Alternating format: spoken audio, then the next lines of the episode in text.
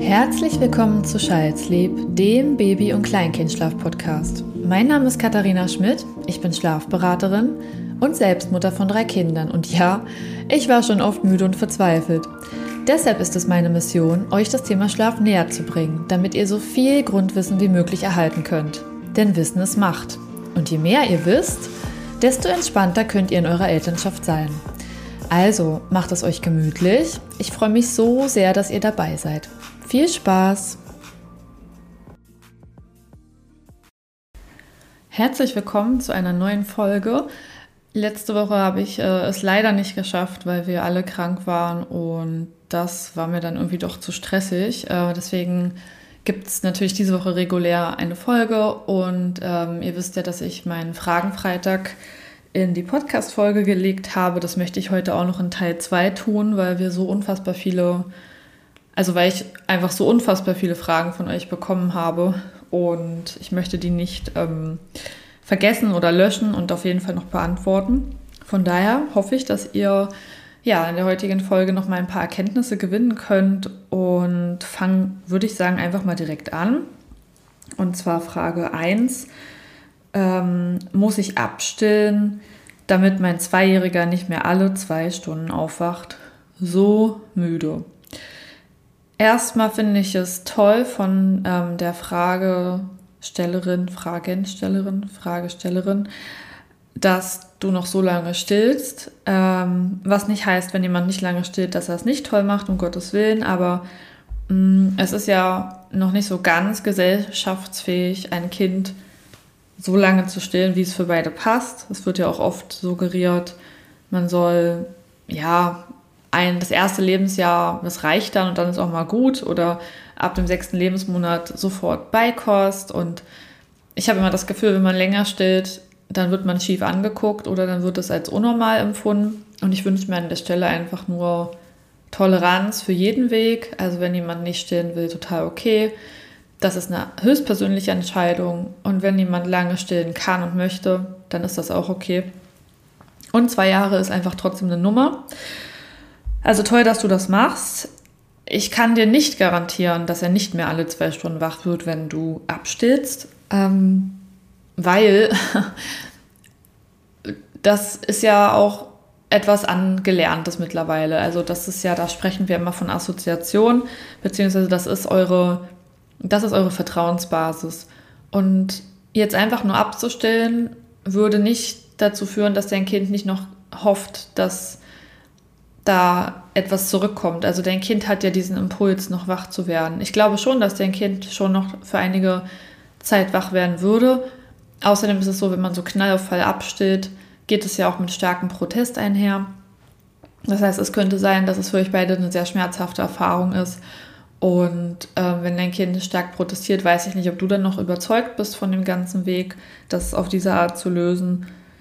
Ich glaube, ich würde nicht einfach nachts abstillen, in der Hoffnung, dass es besser wird. Also erst einmal voll weg, ich kann dir keine Garantie geben. Es kann sein, dass dein Kind durchschläft, wenn du abstillst. Es kann aber auch sein, dass dein Kind immer noch wach wird, weil es von der Gehirnreife noch nicht so weit ist. Aber was ich, glaube ich, an deiner Stelle machen würde, und da verweise ich jetzt nochmal auf die Podcast-Folge, die ich mit Rüja habe, einer Stillberaterin auch auf Instagram. Ich weiß nicht, welche Folge das war. Guckt einfach nochmal euch alle Folgen an. Ähm, es ist nicht so weit zurück. Äh, wir haben das räumliche Abstillen kreiert, sage ich mal, und mit dem räumlichen Abstillen kommst du auf jeden Fall in die Richtung, weil wenn dein Kind nicht mehr mit der Brust das Schlafen verbindet, also insbesondere beim Einschlafen, dann ist es relativ naheliegend, dass es das nicht immer wieder beim Aufwachen benötigt. Und vielleicht wären dann aus euren zwei Stunden auf einmal auch mal vier oder fünf. Und ich finde, dann kann man auch seinen Frieden mit länger stillen machen, weil man, ähm, weil ich es nicht unangenehm finde, mein Kind ein, zweimal nachts zu stillen, bis Open End, keine Ahnung, bis das Kind nicht mehr mag, wenn es viele, viele zusammenhängende Stunden Schlaf am Stück gibt. Und ich kann mir vorstellen, dass es dir vielleicht auch so geht, von dem Niveau, auf dem du gerade bist, dass es quasi vier Stunden am Stück Schlaf würden sich wahrscheinlich großartig für dich anfühlen. Deswegen ja, ich würde nicht ad hoc jetzt einfach abstellen. Ich würde erstmal räumliches Abstillen machen. Wie das funktioniert, findest du auf Instagram in meinen Beiträgen, aber auch in der Podcast-Folge mit Rüja. Und das würde ich auf jeden Fall erstmal anfangen und schauen, wie die Nächte werden. Sollte es sich nicht bessern, dann würde ich dich wahrscheinlich sogar lieber bitten, dass du dich nochmal bei mir meldest, wenn du magst weil da müsste ich nochmal genau rauf gucken. Es kann viele Gründe geben, warum Kinder nachts häufig wach werden. Das kann an Übermüdung liegen, das kann an fehlenden Routinen liegen, das kann an einem Wachstumsschub liegen.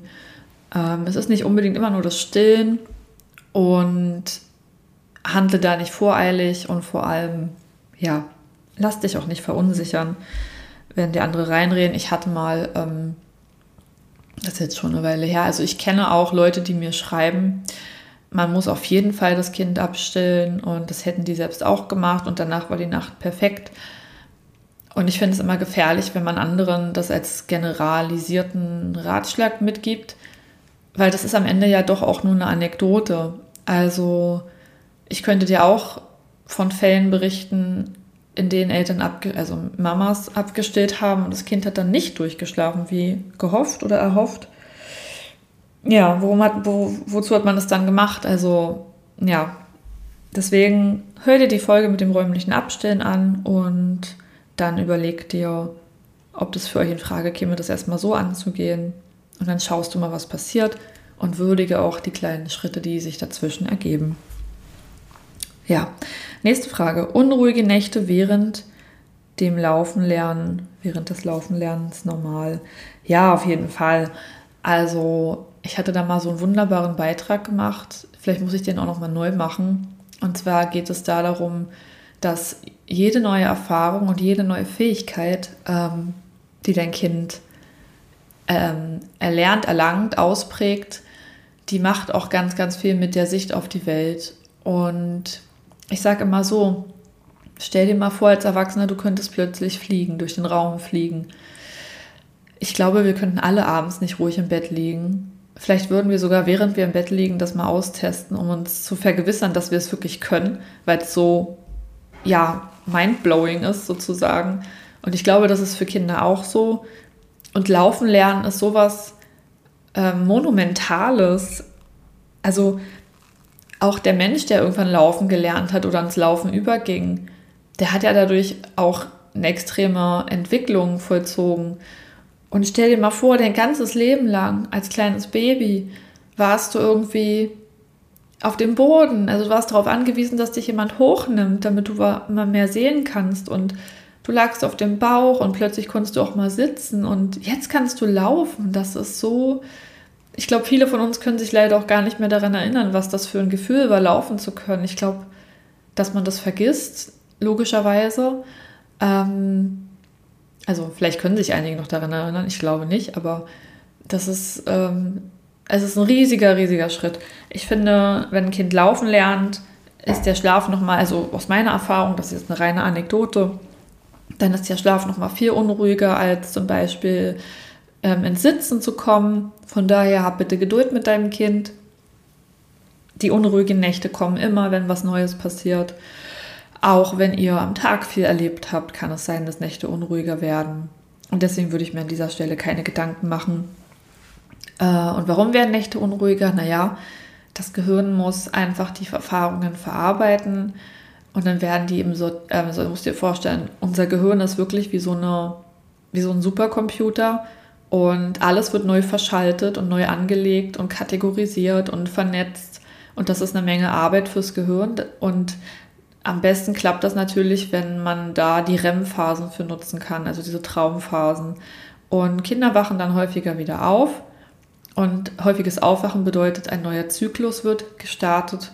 Und wenn ein neuer Zyklus gestartet wird, gibt es wieder eine REM-Phase. Das heißt, dieses häufige Aufwachen ist sogar gut für das ganze System, weil es mehr REM-Phasen bietet.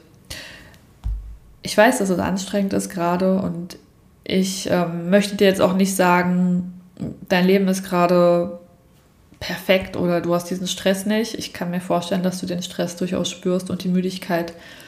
Nur es gehört halt dazu. Ja, ich hoffe, ich konnte dir damit ein bisschen deine Angst nehmen. Dann muss ich noch mal ganz kurz durchscrollen, welche Frage ich jetzt nehme.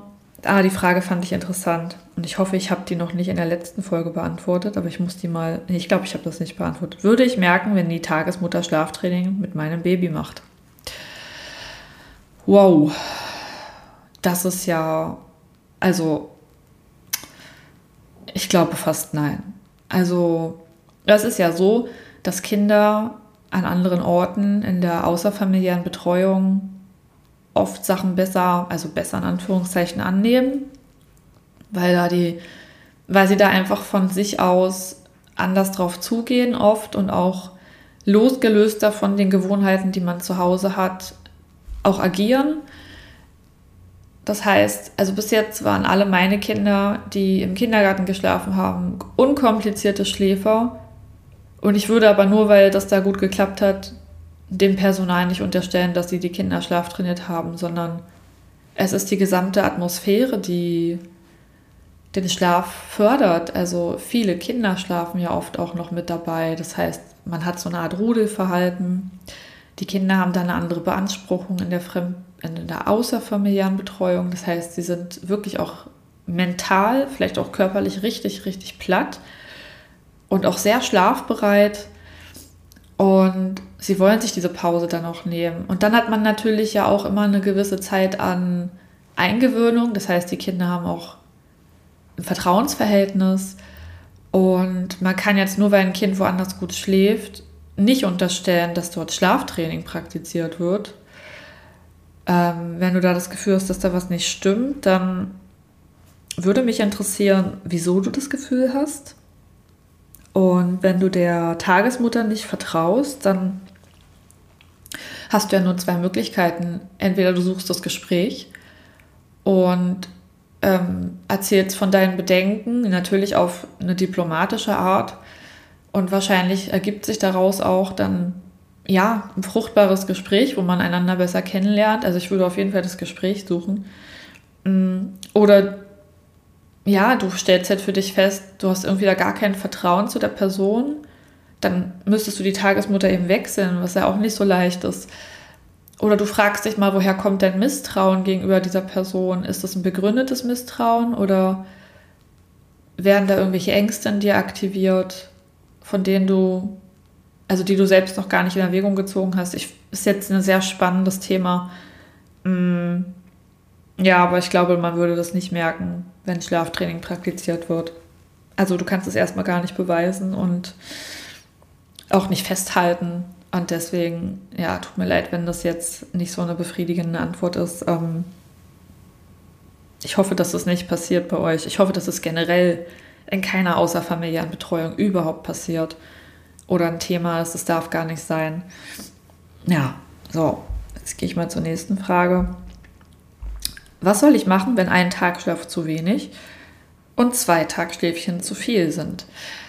Ja, das ist so dieser tolle Übergang ungefähr ähm, nach dem ersten Geburtstag, meist so zwischen 14 und 15 Monaten, manchmal auch erst mit 18. Wenn man ganz früh dran ist, auch schon mit 12 Monaten, aber das ist sehr, sehr selten. Es ist keine leichte Zeit. Ich würde sagen, man sollte die Woche gestückelt ähm, sehen. Es gibt Tage, an denen mein Kind noch zwei Tagschläfchen braucht und dann gibt es Tage, ähm, an denen es eben nur ein Tagschlaf ist. Und wenn es nur ein Tagschlaf ist, dann ist es gut, wenn du das abfederst mit einem Powernap. Das heißt, du müsstest dann diesen einen Tagschlaf rechtzeitig abbrechen. Also dieser eine Tagschlaf, der dazu führt, dass dein Kind abends nicht einschläft. Ich gehe davon aus, dass zu viel Tagschlaf dazu führt, dass er nicht mehr in der, in der Routine bleibt oder in dem Rhythmus. Und ja, da wäre es einfach gut, wenn du natürlich je nachdem, wie alt dein Kind ist, aber es ist meist so, wenn das Kind länger als 20 Minuten schläft, wird es wahrscheinlich in die Tiefschlafphase also eintreten und es ist gut, wenn du das vermeiden kannst, weil dein Kind aus dem Tiefschlaf zu wecken ist sehr unerholsam. Und oft sind ja Powernaps so bis 10, 15 hm, Minuten als Powernaps zu bezeichnen. Da solltest du schauen, dass du diesen anderen Tagschlaf zwar anbietest, aber kurz hältst. Das wäre zum Beispiel eine Übergangslösung. Ich würde das aber nicht jeden Tag machen. Also ich finde, das kommt so in Wellen und Schüben. Es gibt Tage, da brauchen die Kinder zwei Tagschläfchen. Und dann kann man ein, zwei Tage versuchen, das mit dem Powernap als Übergangslösung zu lösen. Und dann kann man an Tag vier auch wieder zwei Tagschläfchen anbieten. Kein Mensch gewöhnt sich in der Regel von heute auf morgen alles einfach ab, sondern es ist, ja, es ist wie ein, es kommt in Wellen. Und wenn du das einfach würdigst und für dich auch selbst anerkennst, dass die Lösung nicht sofort morgen schon sich dir auf dem Teller präsentiert, sondern dass ihr euch dahin arbeitet, dann kann man da, glaube ich, auch Druck rausnehmen.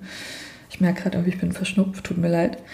Ähm, ja, also versuch mit Übergängen zu arbeiten und mach dich vor allem nicht verrückt, denn das ist ganz normal und man muss in der Zeit, in der diese Übergänge von X-Tagschlaf zu Y-Tagschlaf stattfinden, in denen in diesen Wochen muss man einfach auch damit rechnen, dass der Rhythmus nicht funktioniert. Und das ist in Ordnung. Das ist absolut in Ordnung.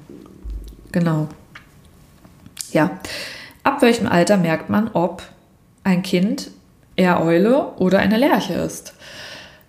Ich würde sagen, das merkst du eigentlich schon ab dem ersten Tag, an dem dein Kind bei dir ist. Es gibt Tendenzen und es gibt wirklich Kinder, die können morgens sehr lang und viel schlafen und das von Anfang an. Aber spätestens, wenn der Tagschlaf wegfällt, komplett, das könnte ab zweieinhalb so sein, das könnte aber auch erst mit vier Jahren eintreten, das ist sehr unterschiedlich. Aber spätestens, wenn dieser Tagschlaf wegfällt, dann hast du auf dem Blatt Papier noch den Schlafbedarf, der vorhanden ist. Und dann würde dein Kind in der Regel auch seine persönlich favorisierte Aufwachzeit und zu Bettgehzeit abends haben. Und spätestens dann siehst du es eigentlich. Also es kann sich auch schon mal verändern, dass innerhalb der ersten Jahre Eulen zu Lerchen werden und umgekehrt. Aber ich würde sagen, so eine grundlegende Tendenz, die ist schon immer da. Und ich habe auch mal gelesen, dass diese ähm, Chronobiologie, ich hoffe, ich rede gerade nicht mit dem falschen Terminus, aber es ist auch ein Stück weit angelegt im Menschen. Man kann es auch durchaus vererben. Und wir hier, also mein Mann und ich, wir sind definitiv Eulen, gefangen im Leben einer Lerche. Und wir lieben es, spät ins Bett zu gehen und wir lieben es auch morgens auszuschlafen. Ich würde für niemanden auf der Welt, für niemanden würde ich frei, also wenn mir jetzt jemand sagt, du musst diesen Sonnenaufgang angucken, vielleicht würde ich es mal einmal machen, aber ähm, diesen Five, Five O'Clock Club gab doch mal dieser, diesen Trend vor einem Jahr, dass man irgendwie um fünf aufsteht und dann hat man morgens schon super viel gemacht und dann fühlt man sich so total beseelt und frei. Das würde ich nie machen. Im Leben nicht würde ich das machen. Ich schlafe lieber länger. Und wenn ich nur bis sieben schlafen kann, sieben ist für mich gerade so eine Uhrzeit, wo ich sage, da bin ich fein mit, da komme ich zurecht um 6 Uhr aufstehen, um 5 Uhr aufstehen. Das mache ich nur, wenn wir in Urlaub fahren. Und wir müssen so früh raus. Aber ich würde im Leben mir das nicht antun. Also ich bin absolut kein Frühaufsteher. Ich krieg's hin, aber ich mag es nicht. Und unsere Kinder sind auch eher Langschläfer und gehen dementsprechend spät ins Bett. Und das haben wir nicht, ähm, das haben wir ihnen nicht beigebracht oder so. Das haben wir einfach in den letzten Jahren gemerkt. Das ist so ein Muster. Das zieht sich so durch es gibt ja auch wirklich Kinder, die stehen einfach morgens um 5.30 Uhr auf oder um 6 Uhr. Die sind einfach fit und wach. Und das kann man auch nicht abtrainieren. Und die sind dann auch abends richtig müde. Also mit denen könntest du nicht abends noch bei Freunden irgendwie ähm, sitzen und grillen oder ähm, Zeit verbringen. Die würden dir dann auch sagen, Mama, Papa, ich will nach Hause gehen, ich kann nicht mehr. Es gibt wirklich die Kinder, die haben da einen Zugang zu sich selber und die wollen früh ins Bett. Und ich glaube, das ist auf jeden Fall vererbt. Und wenn es nicht vererbt ist, dann ist es Zufall. Also ich weiß es nicht, aber du würdest das spätestens mit Wegfall des Tagschlafes insgesamt merken, wo dein Kind ähm, eingeordnet werden kann. Aber ich denke auch ab Geburt könntest du es auch schon merken, wo dein Kind reingehört, in welche Sparte. Genau, so, ich mache jetzt noch eine Frage weil, was ihr ja nicht wisst, ich bin jetzt morgens schon hier im Büro und ich habe gleich eine Beratung und ich möchte die Familie nicht warten lassen. Ich wollte aber auch unbedingt diese Folge für euch machen. Mm, deswegen gucke ich nochmal kurz die Fragen durch. Und ja, vielleicht diese eine Frage noch, die finde ich eigentlich ganz gut, weil die auch so ein bisschen meine Arbeit kennzeichnet. Und ich glaube, dass ich mich da auch von anderen abhebe die auch beraten, weil ich oft überall sehe, dass die meisten früh beraten schon oder schon ab fünf Monaten Schlafcoaching machen. Also die Frage lautet, warum Veränderungen erst ab sechs Monaten? Das sage ich euch hier gerne. Ich habe auch gelernt, dass man schon Babys mit fünf oder sechs Monaten coachen kann. Und ich bin der Meinung, dass das für die Eltern rausgeschmissenes Geld ist. Und für mich ist das unfassbarer Stress, das zu begleiten. Denn es passiert so viel kognitiv und körperlich und ähm, mental bei den Kindern, dass ich mir nicht anmaßen möchte, in diesen Zeiten irgendwas zwangsmäßig zu verändern. Ich sage nicht, dass das nicht funktionieren kann. Ich bin immer für den bedürfnisorientierten Weg und so zu schauen, dass man der Familie so wenig Stress wie möglich macht und auch dem Kind auf jeden Fall. Die Kinder haben oberste Priorität. Aber ich sehe nicht, dass man irgendwie mit sechs Monaten schon total viel verändern kann, außer den Rhythmus. Also man kann sich einen Rhythmus angucken, das kann man immer. Man kann auch präventiv in eine Beratung gehen und ähm, einfach nochmal schauen, ob die Abläufe passen, ob die Eltern Müdigkeitsanzeichen sehen. Das ist absolut valide. Aber was ich nicht sehe, ist, ähm, ein Kind schon von Dingen zu entwöhnen, weil das anstrengend ist weil ich der Meinung bin, es ist leider einfach so, es ist anstrengend, da müssen wir uns irgendwie ein bisschen durchbeißen. Und ich habe die Erfahrung gemacht, dass Kinder nach der, ich sag mal, ähm, also nach der acht, neun Monats ähm, Progression, wenn sich der Schlaf verändert, wenn man das durchgestanden hat, ist schon ganz, ganz viel geschafft. Und dann hat man, wenn man Glück hat, so ein, zwei Monate wieder Ruhe. Und das ist der geeignete Zeitpunkt, wo ich gerne berate, weil ich da auch, das ist ja auch meine Arbeit und ich will ja auch einen Erfolg sehen oder spüren und den habe ich nicht, wenn ich ähm, an ein System rangehe, was gar nicht bereit ist für Veränderungen. Und ich finde einfach neun Monate richtig, richtig gut. Meine Mitarbeiterin Verena sieht das auch so. Das haben wir uns ähm, unabhängig voneinander mal ja, gesagt tatsächlich. Also wir haben irgendwann nochmal drüber gesprochen, wie siehst du das, wann hältst du da eine Beratung für angebracht? Und sie hat auch gesagt, auf jeden Fall ab neun Monaten. Ich dachte, ja cool, ich sehe das auch so. Ich weiß auch nicht, ob die Meinung, die Verena und ich da haben, sich allgemein noch durchsetzen wird in der Szene. Ich weiß nicht, wie andere das handhaben. Ich sehe halt, wie gesagt, auf Instagram oft, dass man das schon früher anbietet und auch schon ab dem fünften Monat Nahrung reduziert und aus der Nacht heraus streicht, damit das Kind am Tag isst bin ich einfach kein Fan von, kann ich nicht unterschreiben und möchte ich auch nicht so weitergeben. Es ist einfach verrückt. Ähm, ja, deswegen, wir machen es am liebsten ein bisschen später, wenn die Kinder aufnahmefähiger sind und mit sich im Reinen sind und nicht so viel zu bewältigen haben. Denn ihr wollt ja auch nicht irgendwie, wenn ihr Fieber habt oder im Bett liegt oder euch nicht, euch nicht wohlfühlt, da wollt ihr ja auch nicht so Doku machen. Also ich hoffe, ihr seht es uns an der Stelle nach, dass wir da halt noch nicht so früh verfügbar sind.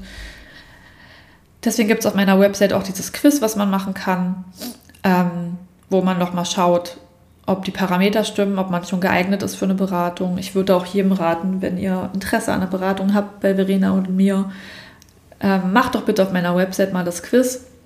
Äh, es ist sehr, sehr, ja, es ist sehr praktisch einfach. Ihr könnt damit selber euch schon mal selbst rausfiltern und ähm, Wer natürlich trotzdem Interesse an einer Beratung hat, der darf sich wirklich immer per Kontaktformular melden und seinen Fall schildern. Wir nehmen uns immer die Zeit und geben auch eine Rückmeldung und ein Feedback, ob wir eine Beratung für angebracht halten.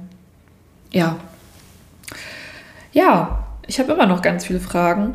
Ich weiß nicht. Ich glaube, ich muss doch noch mal eine dritte Folge machen. Aber ich weiß nicht, ob ich sie nächste Woche mache. Aber es wird vielleicht noch mal eine kommen. Ja, und dann sollte es das heute, für heute gewesen sein. Ich äh, freue mich sehr, dass ihr wieder mit dabei wart. Ich hoffe, ich konnte euch ein paar Gedankenanstöße geben oder euch inspirieren. Und ich würde mich sehr freuen, wenn ihr mir eine sehr gute Bewertung hinterlasst ähm, oder mir fünf Sterne gebt auf der Plattform, auf der ihr mich hört. Und bitte vergesst auch nicht, meinen, ähm, meinen Podcast zu abonnieren, damit ihr immer wieder informiert werdet, wenn eine neue Folge rauskommt und auch immer mit an Bord seid.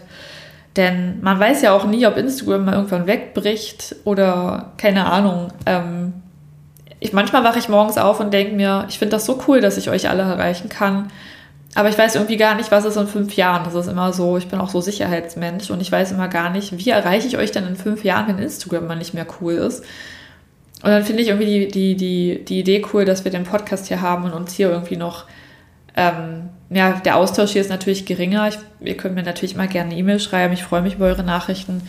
Aber ja, der Podcast wäre quasi so eine Art Alternative, wenn mal irgendwann gar nichts mehr geht, dass wir irgendwie noch in Austausch bleiben. Und ich freue mich auch über jeden, der dabei ist. Also ich sehe ja mal bei jeder Folge, die erscheint, dass dann die ähm, Abonnentenzahl wächst. Und ich freue mich ehrlich über jeden, der mit dazukommt und sich von mir berieseln lässt, ähm, wann auch immer, ob ihr spazieren geht oder Wäsche macht oder euer Kind gerade in den Schlaf begleitet. Manche von euch haben auch schon gesagt, dass sie in der Einschlafbegleitung die, die zwei, drei Folgen hören, ähm, in der ich darüber spreche, wie man sich selbst äh, regulieren kann und dass einem das auch abholt. Das hat mich super gefreut, dass ich euch da abholen kann. Ähm, ja, also ich finde, der Podcast ist nochmal ein Stück weit anders als die Arbeit auf Instagram. Ich würde nicht sagen persönlicher, aber vielleicht doch ein bisschen intimer auf eine gewisse Art. Und Podcast machen liebe ich auf jeden Fall auch sehr, sehr, sehr. Ja, und ähm, Last but not least, wenn du denkst, dass du eine Beratung brauchst, melde dich wirklich gern per Kontaktformular auf childsleep.de. Ich freue mich sehr, ähm, von dir zu hören und dir eine Rückmeldung zu geben. Und ja, schließe die Folge damit auch ab und wünsche dir einen wunderschönen Tag, einen guten Start ins Wochenende. Die Folge, wenn die rauskommt, ist wieder Freitag. Und vergiss auch nicht, mich mal auf Instagram zu besuchen. Da bin ich Child Sleep, also Child Sleep, wie Kind, Schlaf, Childsleep.katharina Schmidt. Da wirst du mich auch finden und kannst mir auch schreiben, selbstverständlich. Und ja, siehst auch was aus meinem Alltag und natürlich regelmäßig Beiträge. So, so meine Lieben, macht's gut, habt noch eine gute Zeit und vor allem schlaft gut. Tschüss!